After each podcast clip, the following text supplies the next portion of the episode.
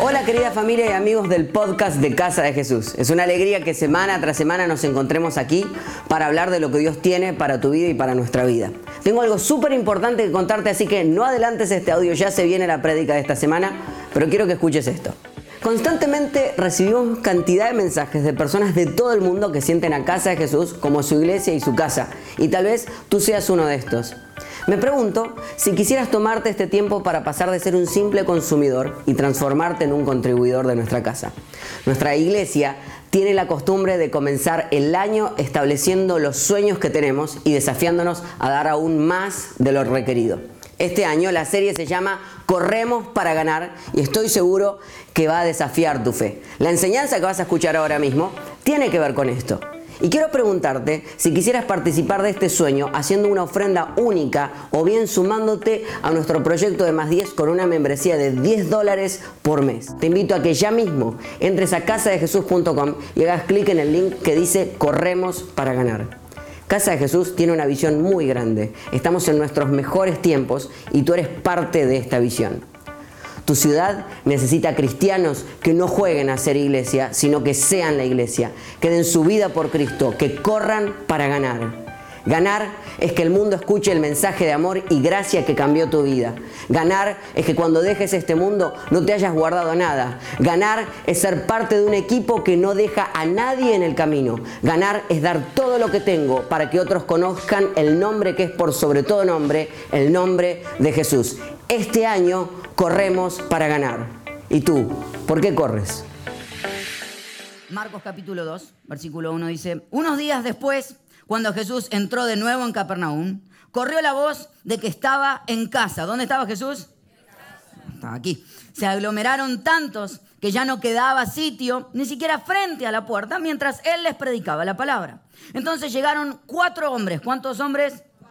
Que llevaban a un paralítico. Que llevaban como no podían acercarlo a Jesús por causa de la multitud, quitaron parte del techo encima de donde estaba Jesús. Y luego de hacer una abertura, bajaron la camilla en la que estaba acostado el paralítico. Al ver Jesús la fe de ellos, le dijo al paralítico, Hijo, tus pecados quedan perdonados. Quiero hablarte en el día de hoy de uno de los valores más preciosos de nuestra casa, y es que el amor es nuestra revolución. Diga conmigo, el amor es nuestra revolución. Esto se define así. Nuestra tarea es amar, no juzgar. Todas las personas son amadas por Jesús. No nos importa ensuciar nuestra reputación y romper los esquemas por amar a aquellos que están lejos de Él. Su amor siempre gana. Diga conmigo, su amor siempre gana. Denle un fuerte aplauso a su Dios si así lo cree. El amor es nuestra revolución. Oramos juntos, Señor, te damos gracias en este día porque hemos venido a tu casa. Gracias, Señor, porque es tu amor el que revoluciona nuestra vida y eso es lo que queremos traer a este mundo y a esta ciudad. Te pido, Señor, que esto se instale en nuestro corazón. Te pido que mientras hoy nos acercamos a ti, tú te acerques a nosotros. Oro por aquellos que están hoy aquí por primera vez. Te pido que les hagas sentir súper cómodos, que les hagas entender que están en su casa y que se puedan sentir como nunca amados por ti. Te damos gracias, Señor, en el nombre de Jesús. Amén. Y me un fuerte aplauso si Dios casa de Jesús. Desde que uno empieza a hacer cosas deportivas o cualquier disciplina que empieces a hacer que no es tu propia disciplina, siempre están los expertos de las disciplinas que empiezan a explicarte cómo deberías hacerla antes que la empieces a hacer. No sé si me explico lo que estoy diciendo. Pero hace como dos meses y medio atrás, más o menos, empecé a correr. Y usted lo sabe y usted lo nota. Por eso es que hoy tengo una camisa blanca, porque luego de dos meses de correr puedo ponerme cosas blancas. Antes era todo negro. Negro y rayas para abajo. ¿Por qué te vestís siempre de negro, pastor? Usted sabe por qué. Ahora, la realidad es que cuando empecé a correr, eh, iba a empezar a correr y la gente que sabe empezó a decir, no, no, para. ¿Tenés los zapatos correctos? No sé, tengo zapatos. Eh, ¿Estiraste antes de correr? Hay, que estirar. Bueno, estiremos te dicen, eh, ¿cómo corres? No sé. ¿Usted se preguntó alguna vez cómo corre? Corro. ¿El peso lo tirás hacia adelante o hacia atrás? El peso está en todo el cuerpo, siempre lo llevo. Es que como apoyes el pie, no sé cómo apoyo el pie, corro. Entonces, claro, lo que pasa es que todo es muy cierto y todo es muy real. Si no tenés los zapatos correctos, seguramente te vas a lesionar. Si no estirás, como ya no tienes 15 o 20 años, Ezequiel, eh, ya empiezan los músculos a decir, ya no tenemos 15 o 20 años. Y definitivamente si no tienes la ropa correcta o si no pones los pies en la manera correcta, eh, te vas a lastimar. Pero hay veces que ponemos tantas trabas para empezar las cosas que te quitan las ganas de empezar. Porque uno dice, quiero empezar, y dice, no, eh, antes hay que hacer esto. Y me puse a pensar si muchas veces la iglesia no comete un error así. Con las personas tratando de acercarse a Jesús, tratando de empezar su vida con Jesús y empiezan a decir, no, no, no, a ver, a ver, a ver, ¿cómo está vestido? ¿Cómo estás viviendo? Entonces ponemos tantas trabas que lo hacemos difícil para las personas. Y alguien que tenía en su corazón empezarse a acercar a Jesús, luego de escuchar todas nuestras opiniones, decide salirse y ni siquiera empezar. Lo primero que quiero hablarte es que en casa de Jesús, diga conmigo, en casa de Jesús, no la hacemos difícil. Ahora, entiende que habían cuatro amigos, había un paralítico, los cuatro amigos van a buscar al paralítico y, se escucha la noticia de que estaba Jesús, Jesús que sanaba a las personas, y dicen, vamos a buscarlo a la casa y lo traen. Me imagino al, al paralítico como diciendo, ¿por qué me van a llevar? Déjenme acá, voy a seguir mirando Netflix, estoy bien, déjenme acá, yo estoy feliz. Y dicen, cuatro amigos dicen, no, no, no, vamos, lo agarran uno cada pierna, uno cada brazo, vamos. Y salieron los cuatro amigos con el paralítico. Cuando llegan a la casa, imagínense la puerta, dice que estaba la puerta tan llena que ellos no podían entrar. O sea, afuera estaba el paralítico que necesitaba ver a Jesús que estaba dentro y en la puerta todas las personas que habían ido a escuchar a Jesús. Me pregunto si muchas veces no nos pasa así. Nos ponemos nosotros en la puerta de aquellos que necesitan empezar a escuchar a Jesús. Y empezamos a obstruir la entrada con nuestras opiniones, con nuestros métodos, con nuestras ideologías, con nuestros conceptos, con nuestra moral. Y dejamos afuera gente que debería estar adentro. Y empezamos a poner un decálogo de cosas que tienes que hacer antes de acercarte a Dios. Nos pasó hace unos años atrás, hace varios años atrás, una de las personas que trabajaba, servía en la puerta de la iglesia, que vino una mujer que venía de la playa, porque usted sabe que nuestro edificio está a una cuadra de la playa, entonces dijo, voy a la playa, y después pasó, vio a la iglesia y dijo, ¿por qué no entrar a la iglesia después de la playa? Ahora, no vino vestida de la manera que este servidor que estaba en la puerta esperaba que alguien viniera a entrar a la iglesia, por lo cual le dijo, señorita, lo siento, pero usted no puede entrar aquí por la manera en que está vestida el servidor ya no está más en la iglesia. ¿Por qué? ¿Porque lo echamos? No. Pero la realidad es que él no entendió cómo funciona nuestra casa. En casa tenemos una regla. Mientras vengas vestido, puedes entrar. Eh, hay que poner un límite. O sea, mientras vengas vestido, puedes entrar a casa. Porque a veces que decimos, no, no está vestido de la manera correcta, no vive de la manera correcta, no tiene las cosas correctas para entrar. Ese es el decálogo de mis propias opiniones. Es que las personas que están ahí tienen que ser perfectas cuando entran. Miren, me encanta como lo dijo alguna vez Abigail Van Buren, dijo, la iglesia no es un museo de los santos, sino un hospital de personas que quieren mejorar. Y es así. Este lugar no es un museo de santos. Usted no viene a ver gente perfecta. En este lugar está lleno de gente imperfecta que ha decidido acercarse a Dios porque Dios nos ama. Entonces la puerta de esta casa está abierta y no son mis opiniones las que nos van a interponer. Ahora, llegan los cuatro amigos, están frente a la casa, está lleno y el paralítico dice, muchachos, volvamos, ya está, no hay problema. Hasta que uno de los cuatro dice, ¿y si lo entramos por el techo? Y el paralítico dice, no, no, no. Claro, no puede hacer nada el paralítico, no se puede ir. Vamos, no, vamos. Bueno, subamos. Suben al techo. Imagínense la imagen. Jesús enseñando. ¡Pah! Miran, cuatro tipos y un paralítico. Ahora, fíjese, dice que lo empiezan a bajar. Ahora, la persona, imagínense el dueño de la casa, ¿no? Si yo le presté la casa a Jesús, me están rompiendo el techo. Ahora, la pregunta, y es muy interesante que el dueño de la casa en el versículo no se queja, Pero la pregunta es si vamos a valorar más el techo que la persona que necesita conocer de Jesús. Porque hay veces que nuestros edificios, nuestros dogmas, nuestras religiones parecen ser más importantes que las personas que necesitan llegar a Jesús. Y hay veces que cuando se pone complejo hay que romper ciertos techos porque hay muchos religiosos en la puerta, entonces si no se puede entrar por la puerta hay que entrar por el techo.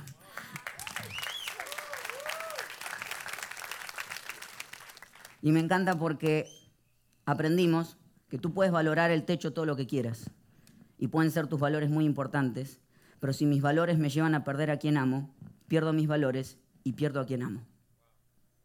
¿Te das cuenta? O sea, la persona podía valorar su casa todo lo que quiera, pero si valoraba más el techo que la persona que estaba bajando, perdía todo de vista. Porque el amor a veces rompe las reglas. Y me encanta como lo decimos alguna vez en casa de Jesús. Creemos que para Dios las personas valen más que edificios, dogmas, obligaciones, mandatos y designios de la religión y o de quien sea. Tu vida es mucho más importante que cualquier edificio o cualquier opinión mía sobre cómo debes vivir. Porque el amor es nuestra revolución. Por eso en casa de Jesús, diga conmigo, en casa de Jesús, no la hacemos difícil. Ahora, vamos a seguir avanzando. Cuenta la historia que lo suben al techo, rompen, ¡pum! cae y automáticamente hay que empezar a bajarlo. ¿Cómo bajan al paralítico? Hay un teólogo que alguna vez escuché que me pareció muy interesante, que él dijo que no eran cuatro hombres los que estaban ahí arriba, sino que entre los cuatro había una mujer. Y digo, ¿por qué? Porque de algún lado tenía que salir una soga. Entonces fue la mujer la que dijo, alguien dijo, hace falta una soga. Y la mujer dijo, me parece que en la cartera tengo una. Entonces abre y dice, sosteneme la licuadora, por favor. Entonces, mira, acá están los pasaportes que venía buscando hace seis años. acá está mi tío. Dijo, tengo una soga. Entonces lo empiezan a bajar. Y llega el versículo 5.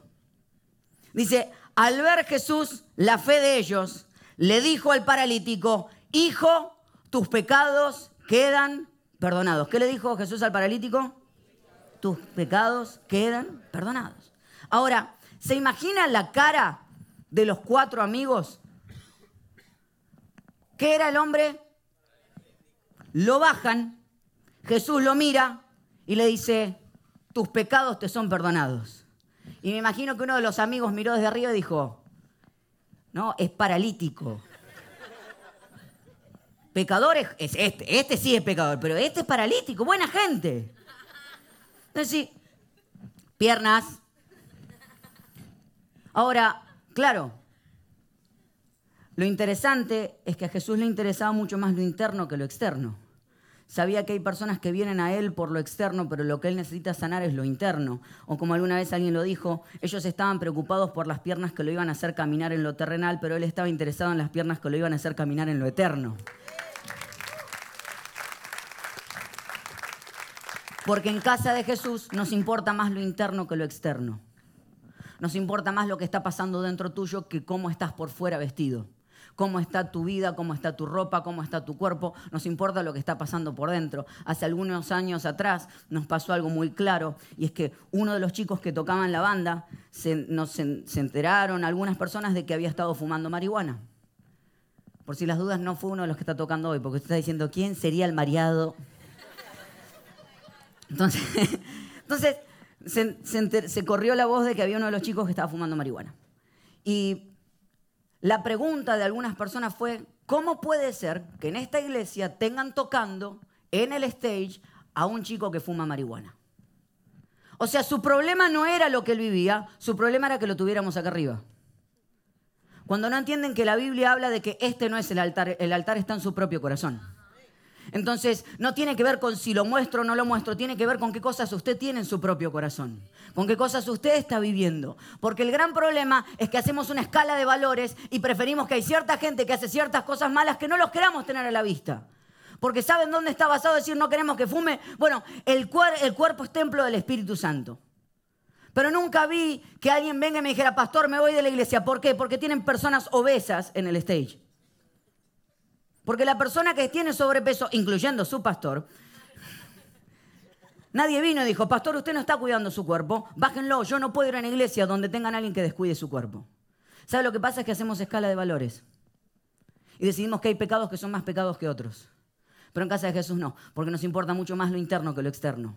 Porque algo establecimos, y es que con este chico a mí no me importaba si él tocaba, a mí me importaba si él fumaba, porque yo lo que quería era acompañar lo que estaba pasando internamente en su vida. Y si tocarlo hacía seguir conectado a nosotros y seguir conectado a una comunidad de gente que lo iba a amar, no importa lo que él hiciera, esa era la finalidad, porque cuando él estuviera acá iba a sentirse amado por gente que lo ama, porque Dios lo ama. Entonces entendimos de que en casa de Jesús nos importa mucho más lo interno que lo externo. Lo aprendimos no solamente con eso, en casa de Jesús la casa está abierta para no importa quién votes, no importa si eres homosexual, no importa lo que hayas hecho con tu cuerpo, no importa lo que hayas hecho con las drogas, la puerta de esta casa está siempre abierta. Y hay que decirlo así. Semana tras semana recibo mensajes de personas que nos escriben por redes sociales y me dicen, pastor, ¿puedo ir a esa iglesia porque soy homosexual? ¿Desde cuándo la puerta de una iglesia tiene que estar cerrada para ciertas personas? Por una decisión. ¿Desde cuándo un error o una decisión hace que no puedas utilizar tu talento para alabar y adorar a Dios? En esta casa no. En esta casa la puerta está siempre abierta. Porque creo que cuando te acerques a Él, Él se hace cargo de ti. Y cuanto más cerca estés de Él, más te vas a enamorar de Él. Y yo no voy a ser el que se interponga. Porque yo no soy, la gente no tiene que pasar a través de mí para encontrarse con Dios. La gente dice que Jesús es el camino al Padre. Y si Jesús lo ama tal cual y como es, ¿quién soy yo para meterme en el medio y decir tú no puedes llegar? Esa es nuestra casa. Y si usted le ofende esto, no tiene un problema conmigo, tiene un problema con Él. Y arréglelo y háblelo con Él. Porque aprendimos hace un tiempo de que amar es no controlar los resultados. Porque hay veces que creemos de que amar a las personas significa controlar cómo las cosas se tienen que dar. No. Y que si va a la iglesia, la iglesia te tiene que hacer cambiar. Créame, lo que menos quiero es meterme en su vida y que su cambio sea yo el responsable de su cambio. Tengo suficientes problemas con mis propios pecados. Pero yo soy libre de eso, porque yo le conecto con Dios. Y si usted se encuentra con Dios, Él le dice a su tiempo lo que usted necesita cambiar en el momento que Él quiera que usted lo cambie. No en el tiempo que yo quiera que usted lo cambie. Nos pasó con una de las chicas del equipo hace varios años atrás. Ella venía sirviendo con los jóvenes, venía haciendo varias cosas y se me acerca un día, me dice ese, porque me llamo Ezequiel, me dice ese. lo aclaro porque, primero, hay gente que no me conoce y está bien, y segundo, porque hay gente que dice, ay, no le dijo pastor. En casa de Jesús nosotros creemos que lo más importante es la función más que el título. Usted me puede llamar como quiera, pero lo importante es mi función. Si yo le puedo amar como Dios le ama, entonces estoy cumpliendo mi función de pastor, aunque usted no me diga pastor. Porque no creo que el título me haga pastor, creo que la función me hace pastor. Entonces, una de las cosas que, nos pasó con esta chica es que se me acerca y me dice, ese quiero contarte algo. Le digo, contame, me dice, he decidido hacerme budista.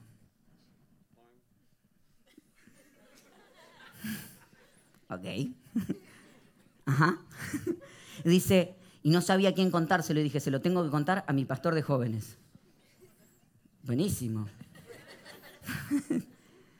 Ahora, por fuera, mi cara era como, el amor es nuestra revolución, ¿no? Por dentro, ¡ah! Cerebro, los minions corriendo para todos lados, imagínense. Ahora, pasa muchas veces, hay gente que me cuenta cosas y uno está como, claro, claro, y por dentro, ¡ah! ¿Qué digo? Entonces, Pasa así. Eh, ella me empieza a contar esto y lo que me salió a decirle es, ok, vamos a hacer algo. ¿Querés empezar a ser tu budista? Sí, ok. Entonces vamos a hacer algo. Vas a buscar textos, los vas a traer, nos vamos a encontrar una vez por semana y los vamos a leer juntos. Si vos querés seguir este camino, yo te acompaño. Durante meses nos encontramos todos los meses para hablar y discutir temas así. Mi tarea no era convencerla, mi tarea era escucharla. La frustración interna que me generaba, porque uno quiere que las cosas cambien. Pero amar es no controlar los resultados. Pasaron varios meses hasta que fuimos a sobrevivientes en nuestro campamento de jóvenes. Y en ese momento, en una de las una semana después ella se acerca, me abraza Me dice, ese, esta semana tuve un real y personal encuentro con Jesús. Y he decidido seguirlo con toda mi vida y servirlo con toda mi vida y entendí que este es mi lugar donde tengo que estar. Y yo le digo, ¿vos entendés que durante todo este tiempo yo me sentía un fracasado? Como pastor, me sentía un fracaso y me dice, sí, lo sé. Gracias. Eh, dice, y, y muchas veces quise cortar lo que estabas viviendo. Me dice, sí, lo sé, pero quiero agradecerte algo. Y es que durante todos estos meses que fueron muy conflictivos para mi cabeza, nunca me mataste. Porque si me matabas me iba. Pero fue el amor que me hiciste sentir, el abrazo que me hiciste sentir, que me tiene hoy aquí. Porque cuando amas a las personas, sin una agenda de cambio, Dios hace el trabajo que tú no puedes hacer. Mi tarea no era definir qué ella tenía que hacer, mi tarea era recordarle quién ella era. Es que a veces los cristianos somos más conocidos por lo que estamos en contra que por las cosas que estamos a favor. Pero a nosotros no nos va a pasar así. A nosotros nos importa mucho más lo interno que lo externo. En esta casa así funcionamos. Ahora, dice que lo trajeron y me imagino cuánto tiempo el paralítico había orado por una solución. Cuánto tiempo el paralítico necesitaba amigos que lo abrazaran y lo sacaran y lo trajeran. Pero hay algo que pasa interesantemente. Vamos a leer otra vez el versículo 5. Fíjate lo que dice el versículo 5. Dice, al ver Jesús la fe de ellos, al ver Jesús la fe de quién? Le dijo al paralítico, hijo, tus pecados quedan perdonados. Al ver Jesús la fe de quién? De... Yo siempre escuché que la salvación era personal, que era mi fe la que me salvaba. Nunca me había dado cuenta que mi fe podía salvar a otras personas. Entonces la pregunta es si tu fe salva a las personas o si tu fe condena a otras personas. Porque en la misma casa había muchas personas que cuando estaban en la casa, ahí estaba Jesús, ahí estaba el paralítico, y la imagen de las personas era esta. Qué lindo, bien, qué bueno Jesús, wow, ¡Woo! yes, gloria.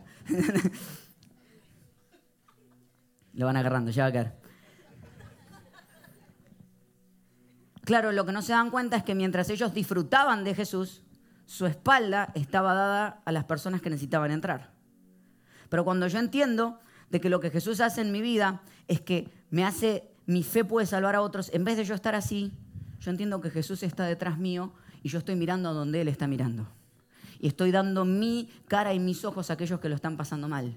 Y estoy extendiendo el amor de Él a aquellas personas que necesitan encontrarse con Él. Porque en casa de Jesús caminamos contigo. Porque lo que hicieron estos amigos fue ponerle pies y manos a la oración. No fue simplemente orar por el chico o por el paralítico. Fue irlo a buscar a la casa y decir, ahora te vas a ir a encontrar con Jesús. Porque de eso se trata. Que le pongas pies y manos a la oración. El viernes pasado estaba con pocas ganas de correr, estaba en modo vago. Y eran como las 6 de la tarde, ya había esquivado correr durante la mañana, eran como las 6 de la tarde y entra Gerson a la oficina y me dice, vamos a correr. Esas conversaciones que en mi vida me imaginé que íbamos a tener, o sea, esas cosas raras, ¿no? Decir, antes era vamos a comer, ahora vamos a correr, pero tiene más o menos, fue como decir, comer, correr, ok. Entonces eran como las 6 de la tarde y voy a ir más tarde, justo no tengo los zapatos correctos. Me dice, ok, se fue, corrió él, me fui a casa. Eran las 11 y 40 de la noche. Yo no había corrido y ya en mi mente había decidido no correr. Y me entra un mensaje de texto. Gerson García. ¿Ya corriste?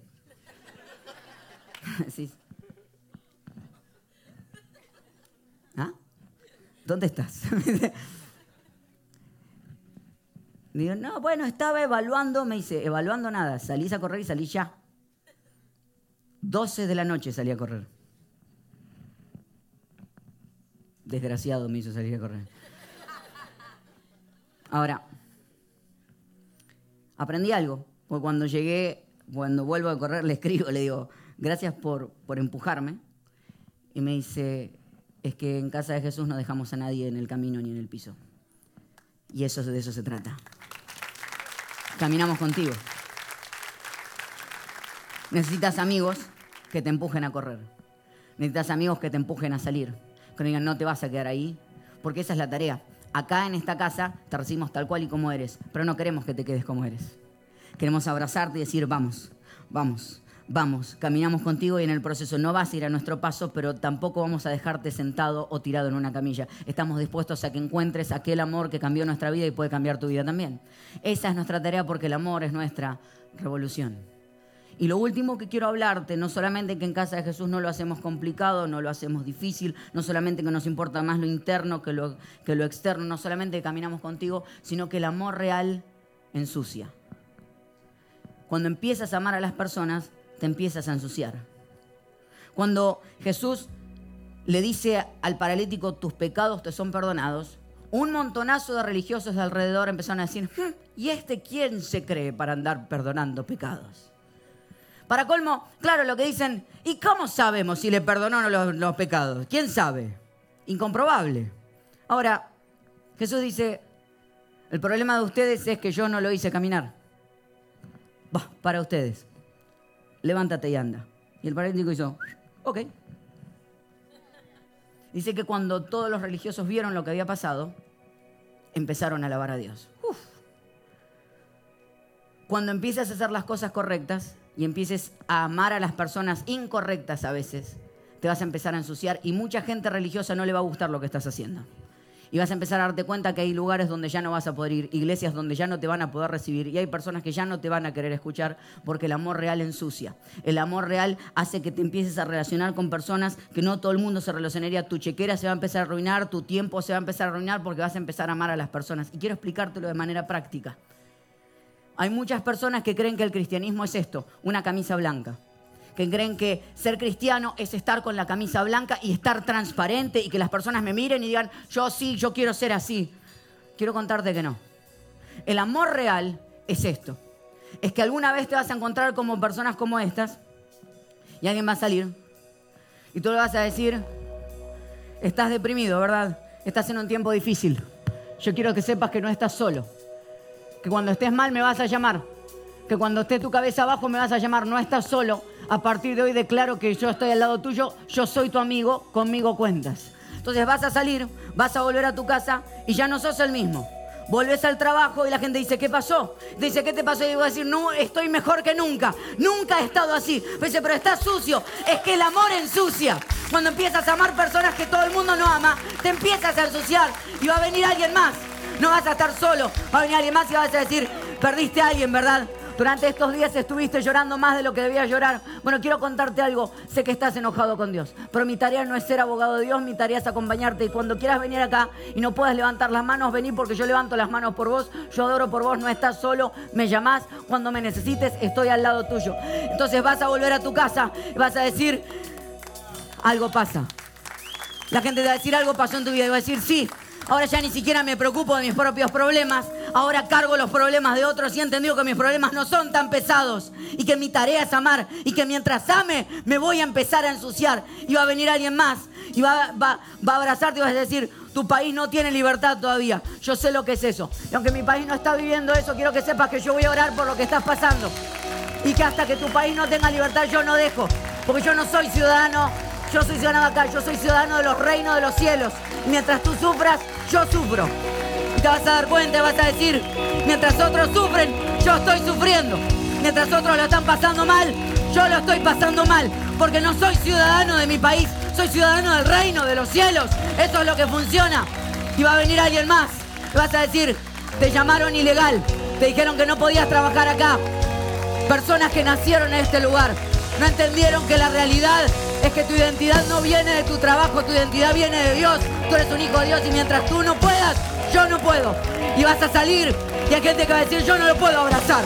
Es decir, no importa, mi abrazo por aquellos que lo necesitan, mi abrazo por aquellos que lo necesitan.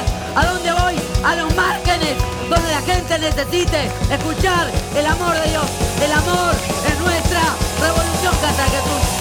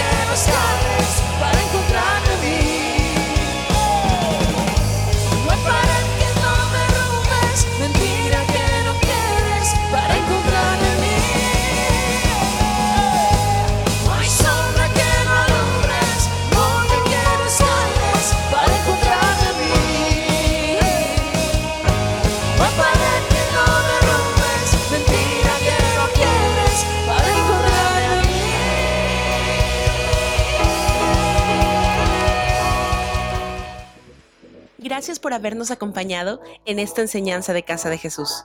Sabemos que te ha sido de mucha ayuda y seguro también lo podrá hacer para tus amigos y familia. Así que te invitamos a que lo compartas en tus redes sociales y a que nos dejes tu comentario en iTunes. Para más información de nuestras actividades o para conocer más de nuestra iglesia, puedes ingresar a casadejesús.com y seguirnos en nuestras redes sociales. Antes de despedirnos queremos declarar bendición sobre tu vida. Que el Señor te bendiga y te guarde que Él haga resplandecer su rostro sobre ti, que tenga de ti y de nosotros misericordia, y que ponga en tu vida paz.